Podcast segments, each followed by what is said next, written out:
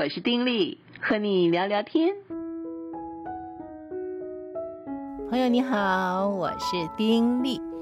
呃，今天呢，我们聊些什么呢？再聊聊一些小故事吧。有一个小故事也是我很喜欢的一个故事，当然这也是出自名家之手啊。呃，你一定知道这个故事《巨人的花园》。就说有一个巨人呢，他拥有一个非常非常大的花园，那么他就在这个花园的外围筑起了高高的围墙，就不许任何孩子到里面玩耍。那么花园里面就缺乏生气，花不开，鸟也不叫啊，连树啊都是垂头丧气的在那儿啊。所以巨人拥有这么一个死气沉沉的花园，他当然也不快乐啦。那么当然孩子也不快乐啊，为什么呢？孩子每一次都在这个大大的花园外面看到里面，好像哦，好多树啊，好像好好玩啊。孩子是这样的，对不对？就很想很想进来，但是不能进啊，所以孩子不快乐。不过有一天呢，这些孩子们啊，壮起胆来了，就从花园的一个小洞里面哦，爬进花园。非常奇怪的事就发生了，当孩子爬进花园，然后兴奋得不得了，在那边跑跑闹闹、笑笑，那个闹闹的时候呢，诶，花开了耶，鸟叫了耶，树啊。都抬起头来了，美丽的花园里面顿时就充满了欢声笑语。那么巨人出来发现之后，非常讶异这一切的改变，结果他就拆除了那个围墙，而从那之后，孩子们就得到快乐，巨人当然也得到了快乐。嗯，其实我们的内心里面是不是？就好像这个巨人的花园一样，哈，是有堵高高的围墙，阻碍了我们跟别人爱的那种交流呢？可能我们不觉得哦，但是我们往往就是拒人于千里之外哦，就觉得说，哦，不要碰我，哦，这是我的事，不用你管，谢谢。基本上是把自己用一个围墙堵起来了。好不好？试着把那个墙给拆掉，因为在拆掉这个墙之后呢，才能够让别人，就像这些小孩子，因为钻进来了啊，要到达巨人的花园里面了，所以可以为巨人带来欢笑，改变巨人整个的一个状况。也因为他们钻进来了，因此跟这个巨人产生了某种的连结。双方的生命都不一样了。我们内心里面，当有围墙阻碍住一切的时候，我们的周围可能就会觉得冷冰冰的。我们觉得所有人都是外人，都冷冷冷的。所有的人也都觉得我们是冷冷的。中间很难有那种所谓温暖的爱的交流。只有我们试着把墙给拆掉。那么才能够让别人有机会和我们有交流的空间，也才可能让双方都在这种交流里面彼此都获得益处，获得一种嗯满足的快乐。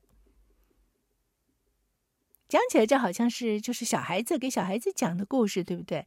可是我认为，嗯，这个故事。针对每一个大人，真是有非常深刻的提醒。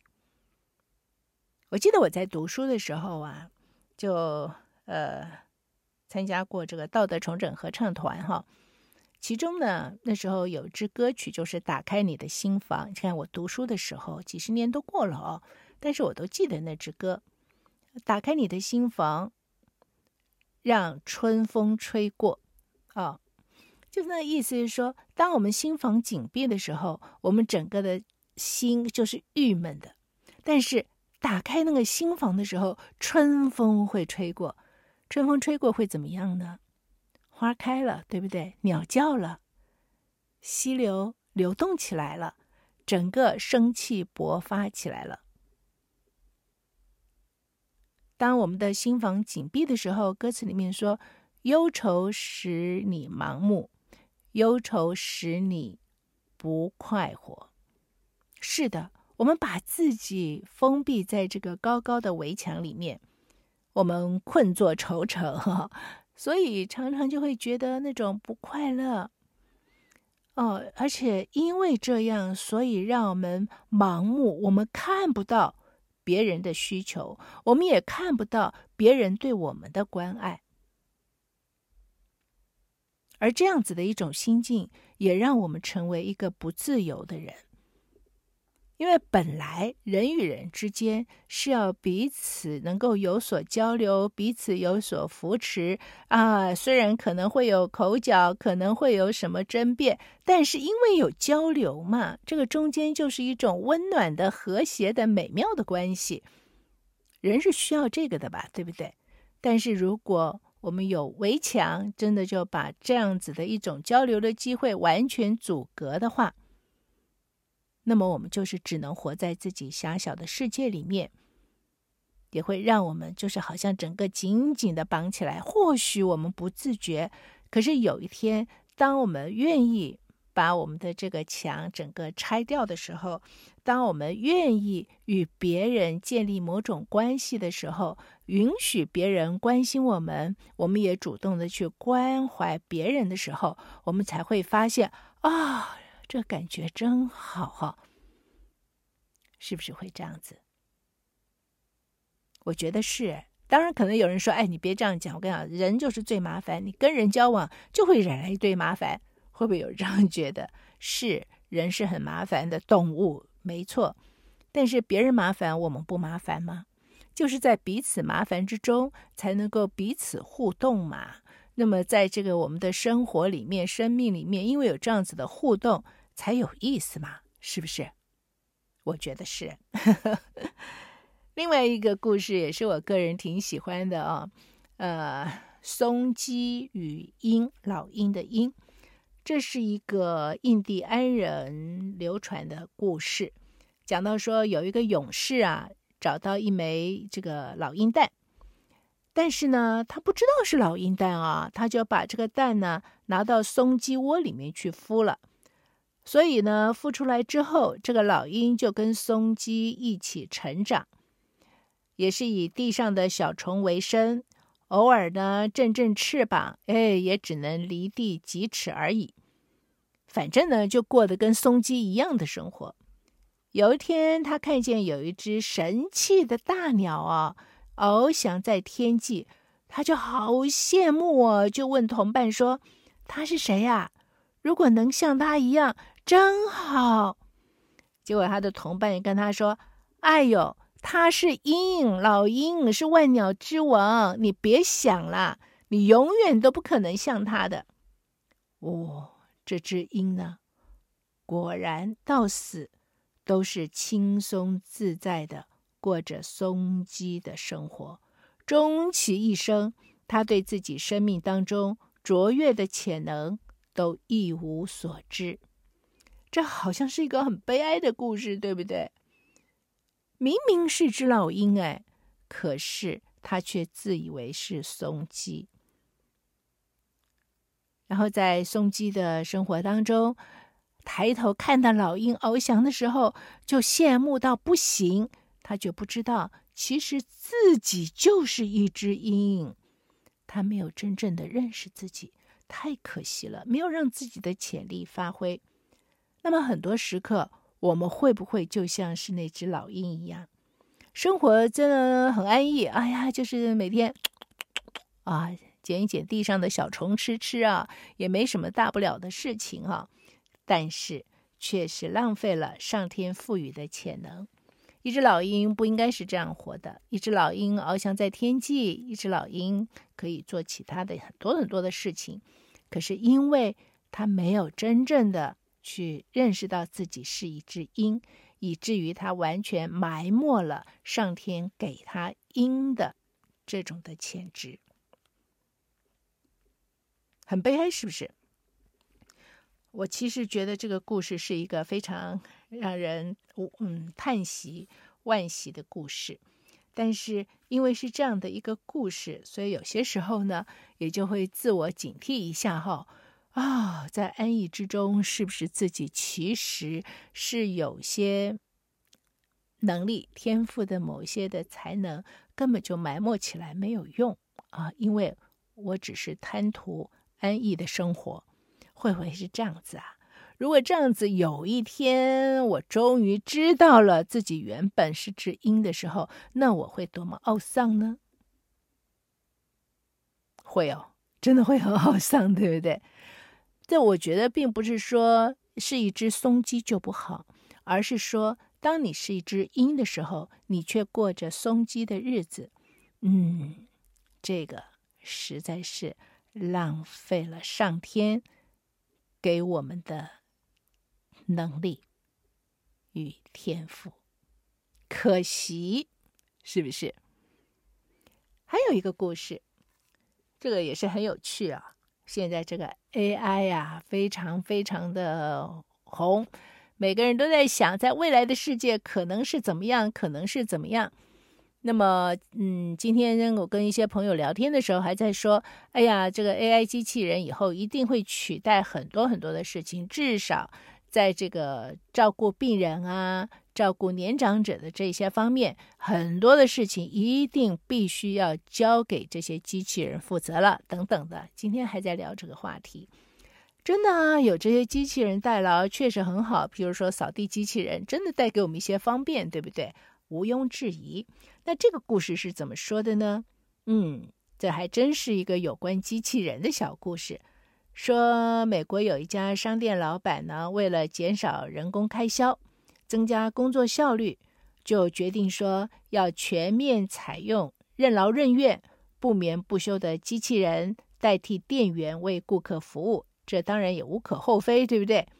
实施之后呢，这个老板就非常满意，但是顾客呢，一天比一天少，老板就觉得很纳闷啦，所以就展开调查啊。就发现说，哦，原来顾客呀不喜欢和机器人来往，因为机器人呢没有个性。哎，没有个性，这个老板就立刻找专家说，可不可以帮他的这些机器人啊增添一些个性？增添之后，就让他们再重回工作岗位。他就想说，这么一来一定没问题了。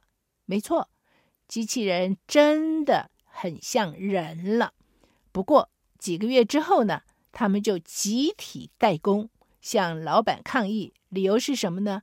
老板没有顾到他们的自尊心，他们要自尊心。我觉得很有意思啊。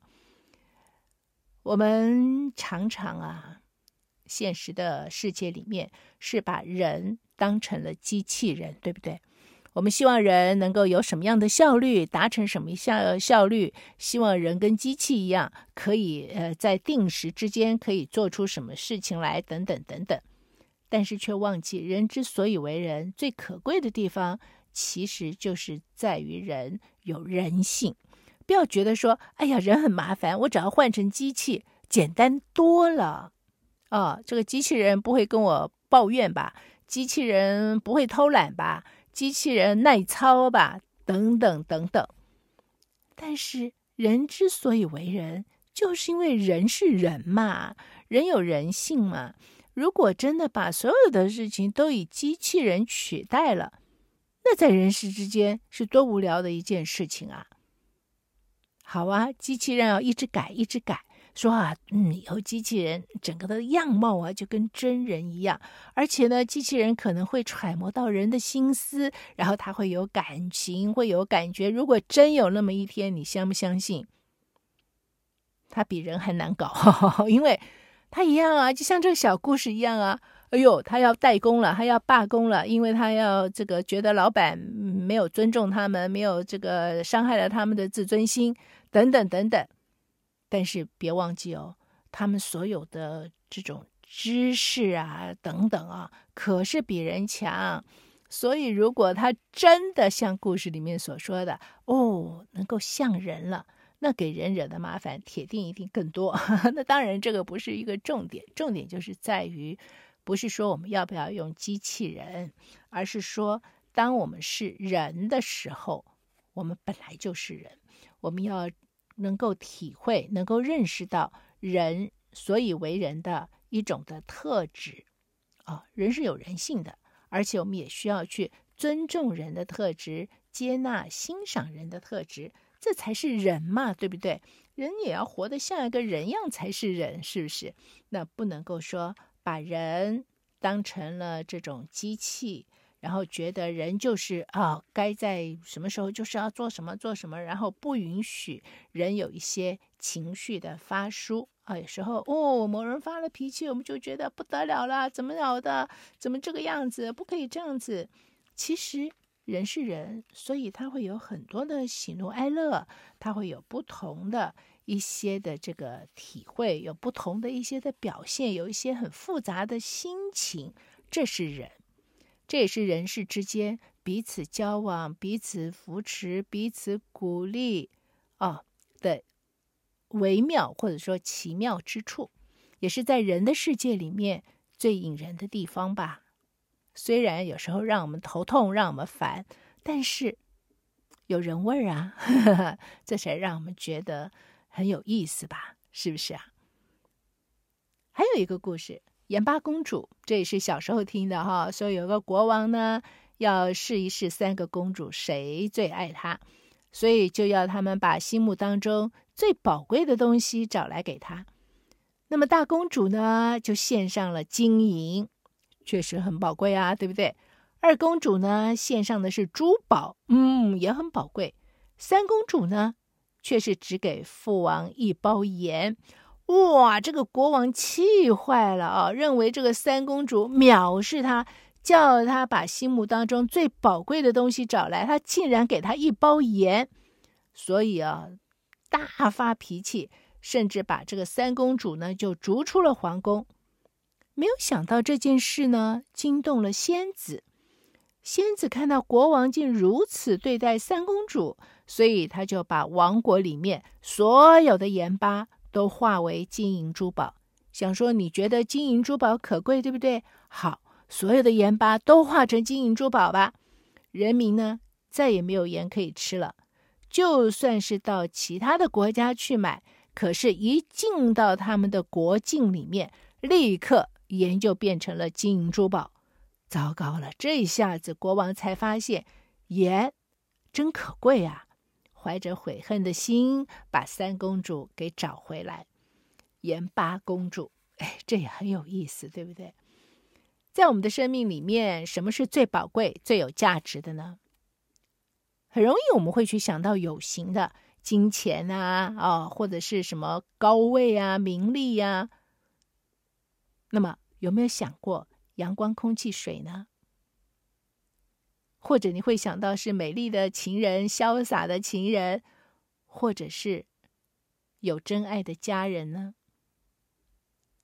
其实，如果我们仔细的想一想，会发现，其实，在我们生活里面，很多我们所不重视、本身并不起眼的事物，反而是生命当中最可贵的东西，是不是？如果有人也是要你。找出啊最宝贵的东西给他，你会觉得在你的生命当中，什么是最宝贵的呢？真的可以想一想。我觉得这些问题啊，不要觉得哎呀幼稚，想这些干嘛呀？但是我觉得想一想的时候，会帮助我们厘清我们生命当中我们所有的一些价值观是什么，我们所看重的是什么，而。这样子的一种的厘清，或者让我们拥有一些，嗯，我们思考过的眼光。好了，我不要说正确的眼光，我觉得真的会帮助我们在行走人生路的时候，我们会走得更为踏实。你以为呢？讲到这儿哦，这期下次见，祝福你平安喜乐，拜拜。